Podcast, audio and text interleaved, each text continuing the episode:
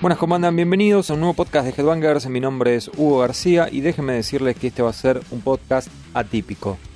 Los que suelen escuchar el podcast saben que solemos publicarlos los días martes y los días viernes.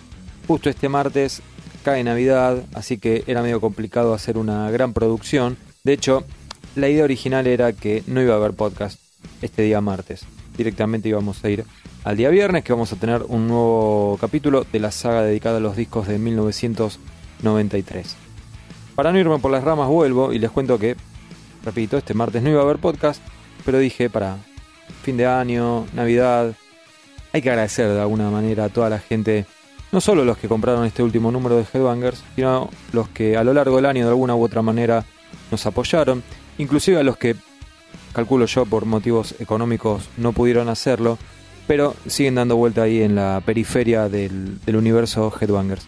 Así que dije, bueno, vamos a grabar algo, algo que les pueda resultar interesante, más allá de las cosas que solemos hacer eh, dedicadas eh, pura y exclusivamente a lo musical.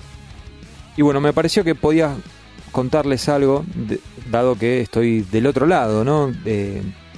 más allá de que tengamos una relación bastante fluida con nuestros lectores, Headbangers nunca se caracterizó por ser una revista ni elitista, ni, ni que no responde a, las consultas y a los reclamos y a los elogios de, sus lectores, este, más bien todo lo contrario.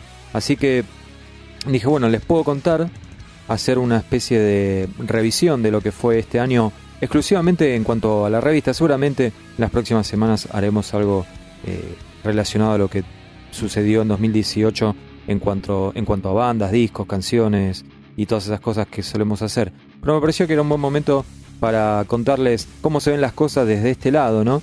Eh, porque ustedes no tienen la obligación, obviamente, de, saber y no pueden adivinar qué es lo que pasa en la cocina de la revista, en, lo que conlleva el, hacer de una revista independiente de heavy metal en Argentina y en el año 2018, ¿no? Así que de eso se va a tratar este podcast. Vamos a empezar de diciembre Vamos a ir hacia atrás, lo voy a dividir en dos partes, así que este martes vamos a hacer la primera parte y el martes que viene vamos a ir con la segunda y estos dos podcasts van a ser liberados para todo el mundo, ¿sí? Eh, una especie de regalo como, como les, les decía antes, de regalo entre comillas, sé que tampoco es que no estoy, donando un riñón. Espero que se haya entendido. Antes de comenzar con el podcast, déjeme decirle que nuestro principal auspiciante, una vez más, es la fabulosa gente de la tienda online de Headbangers son gente muy copada, así que voy a comentarles algunas de las últimas novedades que pueden adquirir en la tienda online de Headbangers, que es tienda.headbangers.com.ar. Hay muchas novedades, algunos de los mejores discos y de los más importantes editados en 2018, como el último de Behemoth, el último de Tribulation, que parece que salió hace mil años, pero es de 2018. El último de Judas Priest también. Lo último de Visigoth, de Lucifer, de Devin Townsend, la reedición de Appetite for Destruction, que también es de 2018 lo nuevo de mm, Mindfucker, lo nuevo de Monster Magnet, lo nuevo de Uncle Acid, de High on Fire, de Soulfly, estoy nombrando algunos, pero bueno, hay muchísimo más material, material importado, nuevo, usado también, usado siempre es bastante más económico, es una, y suelen estar en muy buen estado, así que es una buena oportunidad para adquirir algunas de estas cosas. Y bueno, como siempre, los números atrasados de Headbangers, los libros editados por Headbangers, remeras y todas esas cosas que ustedes ya saben, tienda.headbangers.com Ahora sí, momento de comenzar el podcast y les decía que íbamos a estar repasando la interna de cada edición de Headbangers de este año, un año en el que editamos nueve revistas, de marzo a diciembre, y vamos a comenzar justamente por la de diciembre, la última, la número 125, o sea, la revista actual, que tiene dos portadas, como hicimos a lo largo de todo el año. Una de las portadas es el anuario 2018 y la otra creo que es la portada más polémica y me parece bastante irrisoria, casi lo sé, ahora vamos a hablar de eso.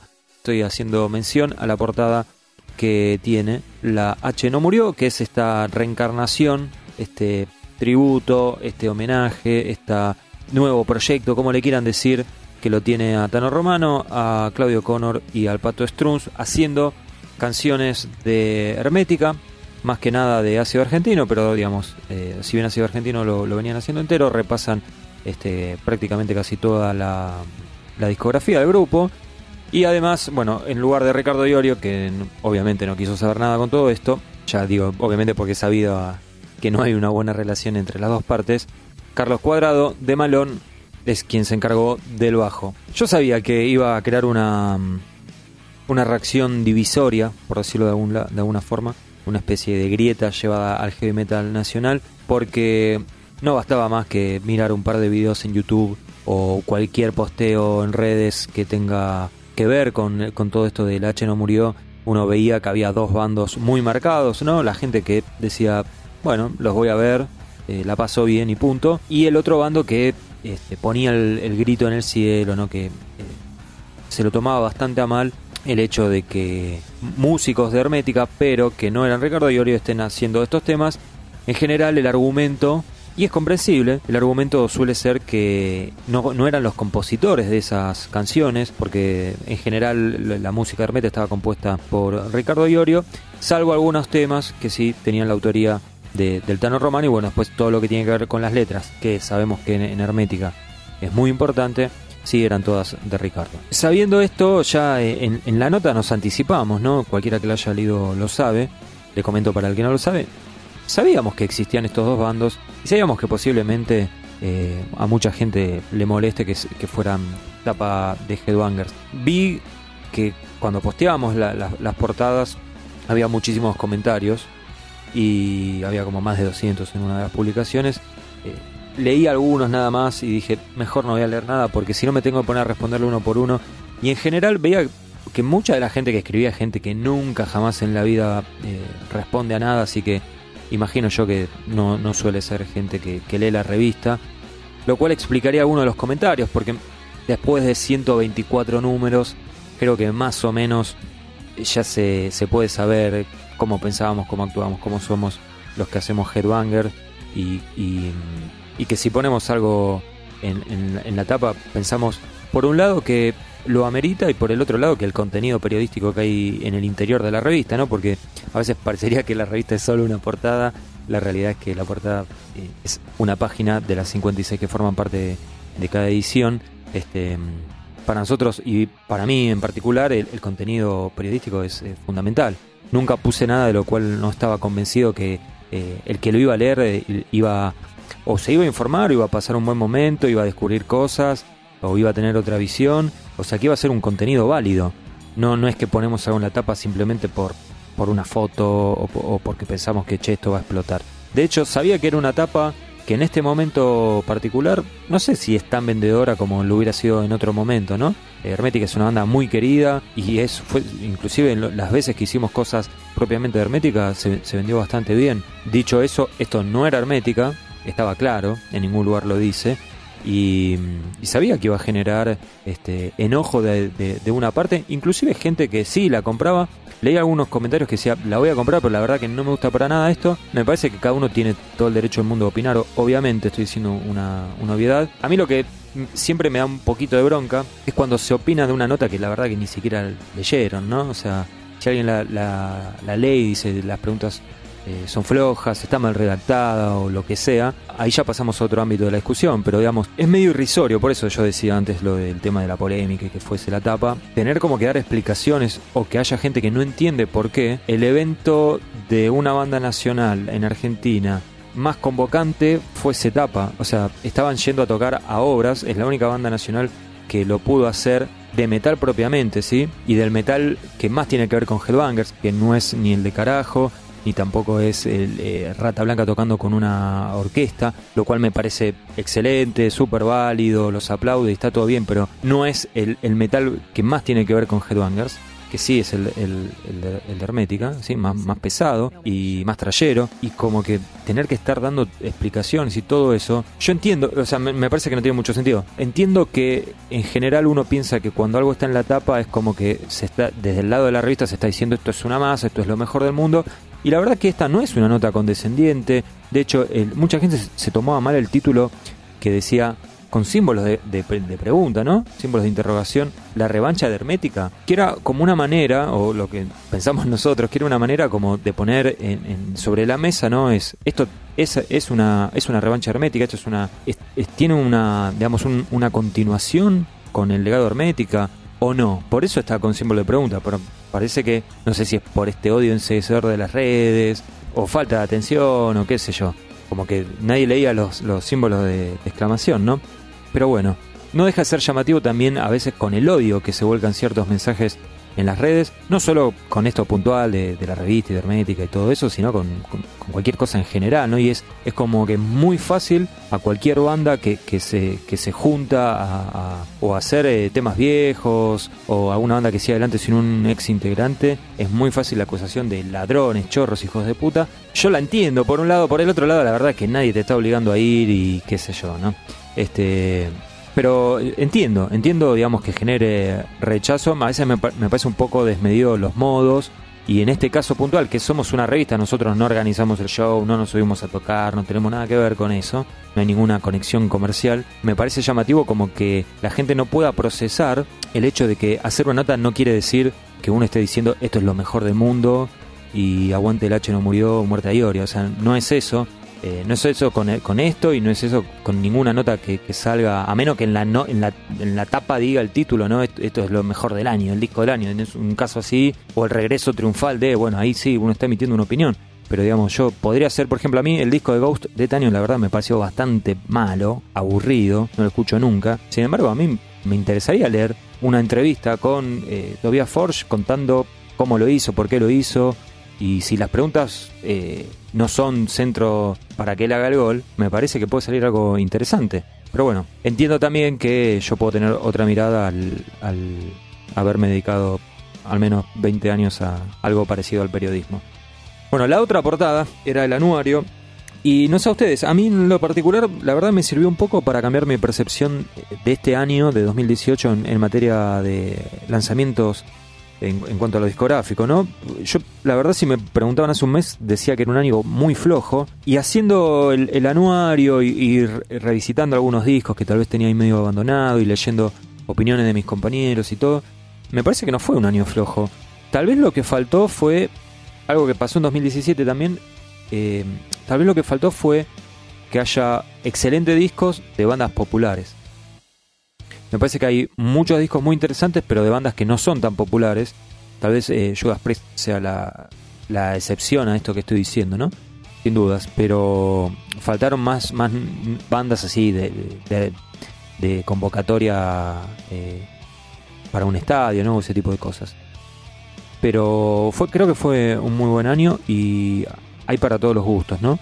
Eh, me parece que hay algunos géneros como el black y como el dead que están pasando un muy buen momento ya hace un, tiempo de esto y entiendo que no son los estilos eh, más populares para nada.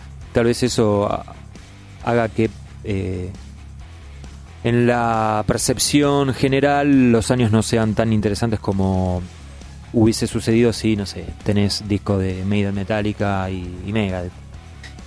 Y que sean buenos, ¿no? Porque si no son eh, son decepciones. Este, pero bueno, la verdad me gusta mucho hacer estos anuarios, me, resultan útiles en lo personal, me divierten hacerlos, me, gusta leerlos. Eh, inclusive a veces leo los de años anteriores y, me parece que está bueno, eh, porque me parece que sirve, seguramente a, nadie escuchó los 60 discos que se mencionan, entonces me parece que sirve para descubrir bandas, para descubrir discos, e inclusive si lees sobre un disco que te encanta, posiblemente aprendas cosas que no sabías, porque siempre nos calentamos en que haya datos y, declaraciones que, sumen y que no sea simplemente una lista. Estamos hablando de un informe de 10 páginas, se imaginarán para los que no lo oyeron que no es simplemente una lista. Así que bueno, nada, a mí el, anuario de fin de año es algo que me gusta hacer y me gustaría que sea una tradición. Desde 2015 para acá que tratamos de hacerlo, hubo un año que no lo pudimos eh, poner en tapa porque justo había sido el show de despedida de Black Sabbath y bueno, era algo que no, no se podía obviar, pero ahora, sobre todo que tenemos las dos portadas, es, es un poco más sencillo. Y además de, de, la lista general que hacemos entre todos los que eh, hacemos Headbangers, a mí también eh, me gusta mucho leer los, los, top 10 de cada uno de los chicos que hace la revista. eh, inclusive los, los, top 5 que, publicamos de, músicos. Ahora en estos días en la página vamos a publicar unos cuantos top 5 de músicos que nos enviaron, pero que por razones de espacio no entraron en, la, revista. Bueno, me extendí bastante. El número 125, de, más allá de lo de la H y más allá del anuario, tiene notas con, Animal, que con un Andrés Jiménez bastante tira bombas.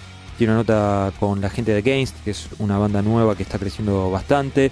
Eh, una nota que bien podría haber sido tapa con, Steve Harris, ¿sí? que, vino solista y mm, se habla bastante de, eso, digamos, de la vida más allá de Maiden. Eh, una nota con Maggot Heart, una banda muy poco conocida, con Steve Hackett. Eh, ¿Qué más? Hay un póster de Behemoth, que es una foto increíble. Behemoth debe ser una de las bandas con mejor eh, look, vestuario, como quieran decirle. Y también está el Scream for Me con las mejores 15 películas y series de 2018, al menos para los que iba a decir hacemos, pero me estaría sacando la foto. Para Nico Cabrera, que es quien hace la sección y tuvo una, colaboración mía. Bueno, vamos a poner un poco de música porque hablé un montón. Y vamos a escuchar un poco de La H no murió en vivo. Struns, O'Connor y Tano Romano con la colaboración de Carlos Cuadrado.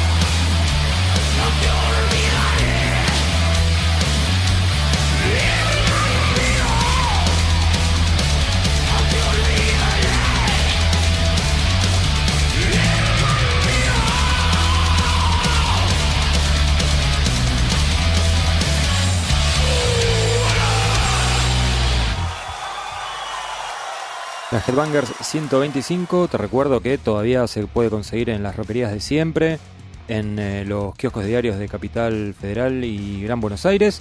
Y si vivís en el interior del país, tienda.headbangers.com.ar y te la enviamos con envío cero, o sea que la vas a pagar exactamente lo mismo que el que la compra a dos cuadras de donde estoy grabando esto yo. Seguimos con el podcast de Headbangers, esta vez una versión liberada para todo el mundo. Habíamos estado hablando de la Headbangers 124, así que es momento, perdón, de la 125, así que es momento ahora sí hablar de la 124, el número de noviembre, un número que se diferencia bastante de lo que fue el último del año y todo eso que decía de las tapas polémicas, bueno, no pasó con esto porque una de las portadas fue Judas Priest y la otra fue Alice in Chains, dos bandas que vinieron a tocar, tocaron juntas por primera vez en nuestro país, las dos juntas digo, y habían estado tocando ahí en Tecnópolis, a los pocos días salió la revista, así que medio que se caía de maduro que iban a ser las portadas, pero tengo varias cosas para contarles. Primero que nada, no sé si recuerdan, pero a los pocos días del show este de, Judas y de Alice in Chains, tocaba, había otro festival, ¿no? Que tocaba Halloween como cabeza de cartel y también estaba um, Arch Enemy y Creator en el Luna Park, lo cual era un gran evento. Y la verdad que había pensado en que fuesen la otra de, las portadas, o sea, una portada iba a ser Judas y Alice in Chains, la otra iba a ser estas tres bandas. El tema, bueno, se juntaron varias cosas. Por un lado era que había que retrasar casi una semana más la salida de la revista y la verdad que no tenía eh, mucho sentido.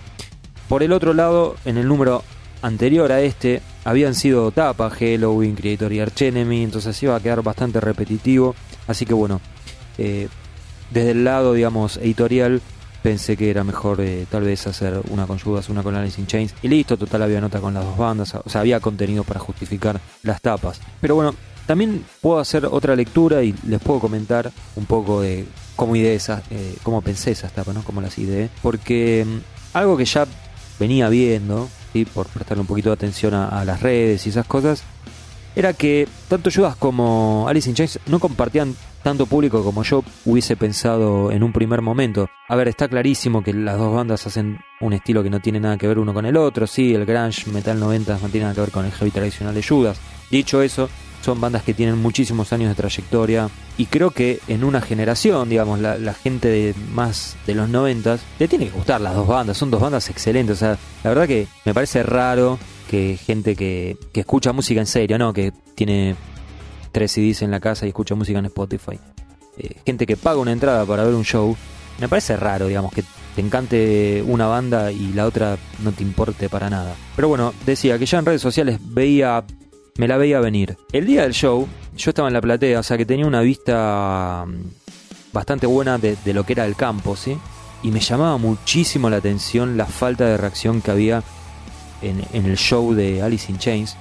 Era como si estaba tocando una banda que la gente en general no conocía, más allá de que obviamente estaban sus fanáticos, había un poquito por acá, un poquito por allá, pero digo, a grandes rasgos, era muy llamativo la, frialdad para, para una banda que no hace tanto había tocado en el Luna Park y lo había llenado. No nos olvidemos eso, lo había llenado. Entonces me parecía también como que a nivel comercial tampoco era una buena decisión mezclar a, a, Judas con Alice in Chains juntos porque estaba seguro que iba a suceder algo que ya nos pasó en algún otro momento y la verdad me pareció bastante choto de juntar dos bandas para la tapa y que el comentario sea todo bien, pero ¿para qué me pusiste a fulanito, no? Y de los dos bandos quejándose porque estaba el otro. Así que bueno, dije, ya está, se está dando todo para hacer una etapa con una, una etapa con la otra y se acabó. Y la etapa de la de Alice in Chains fue la más fácil de hacer. La de Judas costó bastante porque el escenario de Tecnópolis era muy alto, con lo cual era muy difícil poder tener una foto de cerca de Halford que realmente esté buena y garpe para una portada, porque cuando los, escenarios son tan altos y el músico no se acerca al borde, la mayoría de las fotos no son buenas. Por suerte, a los fotógrafos les dejaron sacar algunas fotos más después de los primeros dos temas. En los primeros dos temas era cuando, digamos, era el momento oficial para sacar fotos para los fotógrafos acreditados.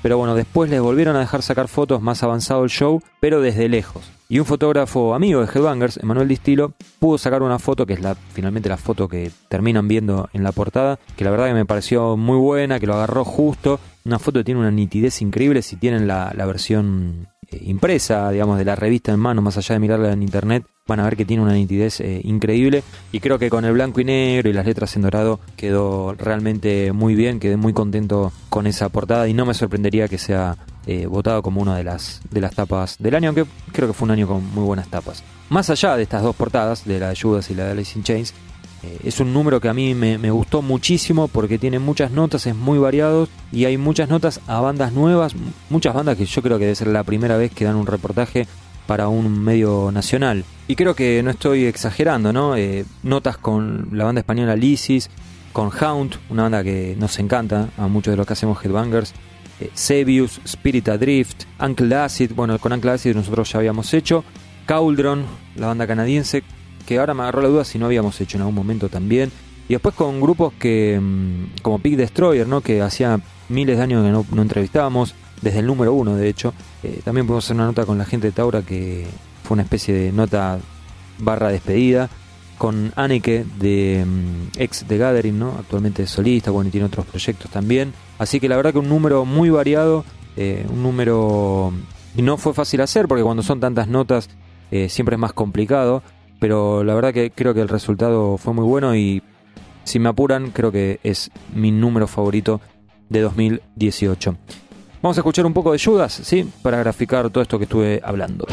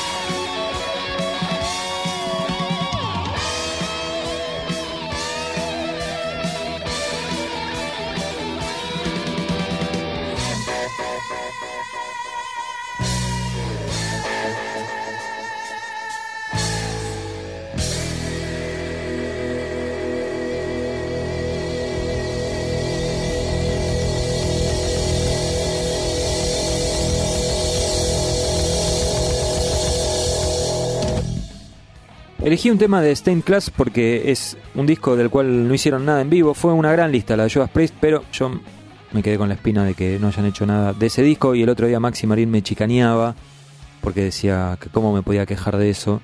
Eh, una chicana bastante agresiva, ¿no? Como suele ser Maxi, pero bueno, acá estoy. Y sigo diciendo que hubiera estado bueno que hagan algún tema de ese disco. Habíamos estado hablando de la Headbangers 124, así que es momento de hablar un poquito de la 123, la que tiene en una de las portadas a Halloween, a Arch Enemy y a Creator, una tapa de la cual nadie se quejó. Y del otro lado, la tapa es un informe especial sobre 1998. Elegimos los 40 discos que más eh, importantes nos parecían que habían sido editado, editados, en plural, 20 años atrás. Hacía esta diferencia, ¿no? De una tapa y la otra. Una no se quejó nadie, de la otra sí. Y eso la verdad que me sorprendió un poco, aunque no del todo, porque me parece que estaba un poco relacionado con el hecho de que un número atrás también habíamos hecho otro informe de, discos eh, editados hace muchos años. Y leí algunos comentarios así de gente indignada, de loco, otro informe, siempre lo mismo. Y yo pensaba, ¿no? Sobre 20 etapas eh, anuales, hay dos que tienen que ver con discos editados hace mucho tiempo. No me parece tanto como para decir siempre hacen lo mismo. Pero bueno, eh, tampoco uno se puede poner a discutir con cada uno qué opina, ¿no? El número 123 fue un número muy complicado de hacer.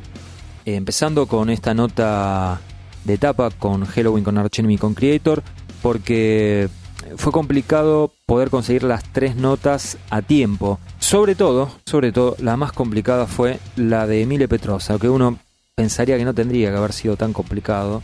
Este, de hecho, el año anterior habíamos hablado con Mile, no, no hubo ningún problema. Pero bueno, justo estaba de vacaciones, al menos eso es lo que me decían en un primer momento, ¿sí? Me acuerdo que le habré mandado 300 millones de mensajes de WhatsApp a, Cristian Carcaño, que es el, uno de los organizadores de este festival, pidiéndole por favor que me dé una mano para conseguir estas notas. Cristian, pobre, también me mandó 800 mil mensajes. Hasta finalmente pudimos hablar con la prensa de, Creator y personal de, de Mile Petrosa. Mucha insistencia, mucha insistencia, hasta que finalmente salió la nota. Y cuando hablo con Mile, me, me confiesa que en realidad estaba trabajando en un estudio con haciendo nuevo material, ¿no? nuevas canciones y que por eso había sido complicado poder coordinar la entrevista. Eh, pero bueno, finalmente salió. La otra complicación que había ya era en el momento de diseñar la tapa y tenía que ver con que es increíble pero es real. Vos tenés una banda como Halloween, ¿sí? Que hace una gira mundial mega exitosa, que toca en todos los rincones del mundo, que ya había venido al país, había llenado prácticamente el Luna Park, ahora volvía otra vez. Sin embargo, los tipos no tenían fotos nuevas. O sea, las fotos que habían eran las mismas fotos del año anterior. Y ya habíamos usado muchas de esas fotos, así que fue bastante complicada hacer esa tapa para que este, no quede repetitiva las fotos de Mile y de, mm, de Mike Amott eran más fáciles de conseguir porque, bueno, porque estaban. Lo de Halloween se había, se había complicado bastante. Pero bueno, creo que la verdad que la, la, tapa terminó quedando muchísimo mejor de lo que yo esperaba. Y bueno, después las notas sí, son bandas interesantes, obviamente son tipos eh, que suelen hablar y decir cosas copadas. Y inclusive hasta creo que gente divertida, sobre todo la, eh, Michael Waycat. La nota que hizo Nico Cabrera con Waycat no, no se publicó en su de forma completa, porque bueno, también había muchas cosas, es un tipo, eh, una vez es duda de si es divertido, ya se pasa de la raya y termina hablando de cualquier cosa, de hecho la, nota termina un poco porque el tipo le dice, mira, quiero comprar comida y si, no cortamos ahora y no puedo llamar, o no puedo ir a comprar, me cierran los locales de comida, lo cual es bastante raro que te lo diga una persona que en unas semanas iba a estar tocando en, un estadio abarrotado de gente. Bueno, esa es lo que tenía que ver con, con la tapa de Halloween y, Arch Enemy Creator. La otra portada era la de 1998. Eh, originalmente yo quería hacer un informe sobre los mejores discos de 1988. Uno de los problemas que había era que dos discazos, posiblemente de los mejores discos de, ese año, eh, ya habían tenido portada en Headbangers. Uno era Justice for All, el otro era Seven of Seven. Entonces como que no tenía tanto sentido. Así que además también me parecía que era un año como si bien había muy buenos discos, era un año menos polémico. En cambio, en el 98 tenía, seguía teniendo muy buenos discos, posiblemente no tan clásicos como los del 98, por una cuestión de temporal, ¿no? de, antigüedad, pero también había como era más variado, entonces se podía hablar de otras cosas, había iba a haber algunas selecciones que eran más polémicas, iba a plantear un jueguito un poco más entretenido que el del 88. Pero bueno, todo, todo, todo lo que dije eran argumentos para, por el cual me decidí para hacer el 98 y no del 88. Eh, me di cuenta que estos informes terminan dividiendo las aguas un poco porque hay gente que le encanta y que me han escrito y me, han dicho que quiero más, hace más de estos estas retrospectivas de, años pasados porque salen cosas muy copadas y hay gente que te trata de ladrón, ¿no? que estás eh, reviviendo a la abuela muerta y qué sé yo. Bueno, no sé.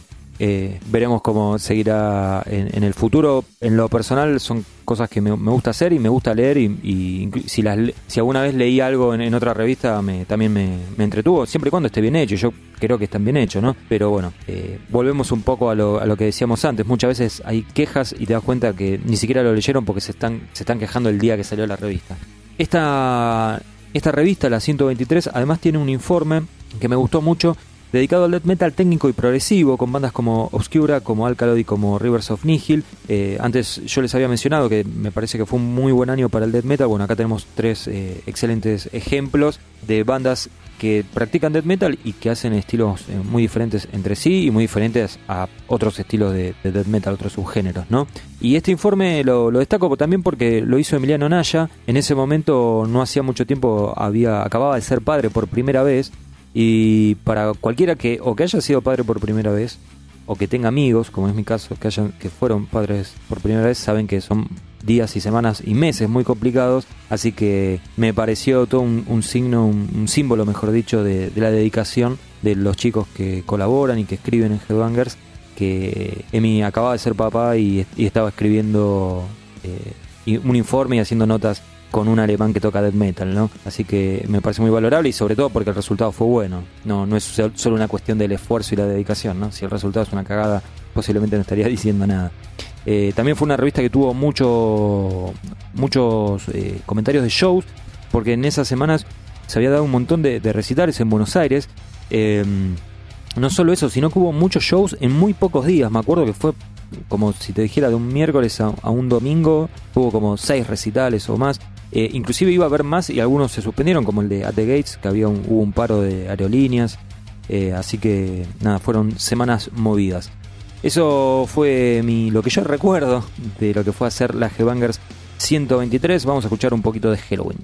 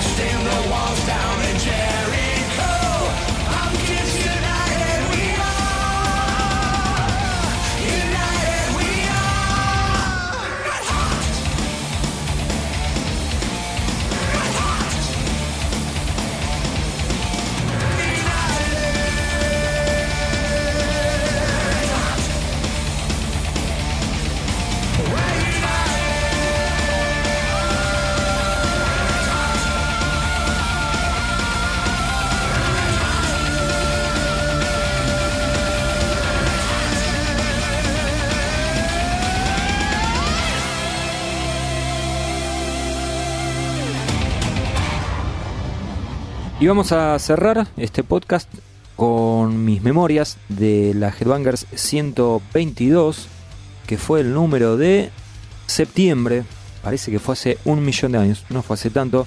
Septiembre de 2018 salía la Headbangers 122, otra vez con dos portadas, una de ellas el especial de 1983, elegimos 35 discos editados hace 35 años, clásicos inoxidables decía la portada, y la otra tapa se la había llevado Nightwish, Sinfonía de Resurrección, con el título Éramos un avión a punto de estrellarse, y en esa nota traté de mm, retratar y, de hacer un recuento de lo que fueron los últimos años de Nightwish, una banda que parecía destinada a la extinción y finalmente se terminó reinventando y casi que resucitando con cambio de vocalista mediante y creo que fue uno de los motivos principales para que pase esto y es un grupo que hoy en día goza de excelente popularidad, excelente críticas, un grupo que, que pudo venir a Buenos Aires en, muy poco tiempo y, hacer shows en los que cada vez tiene una convocatoria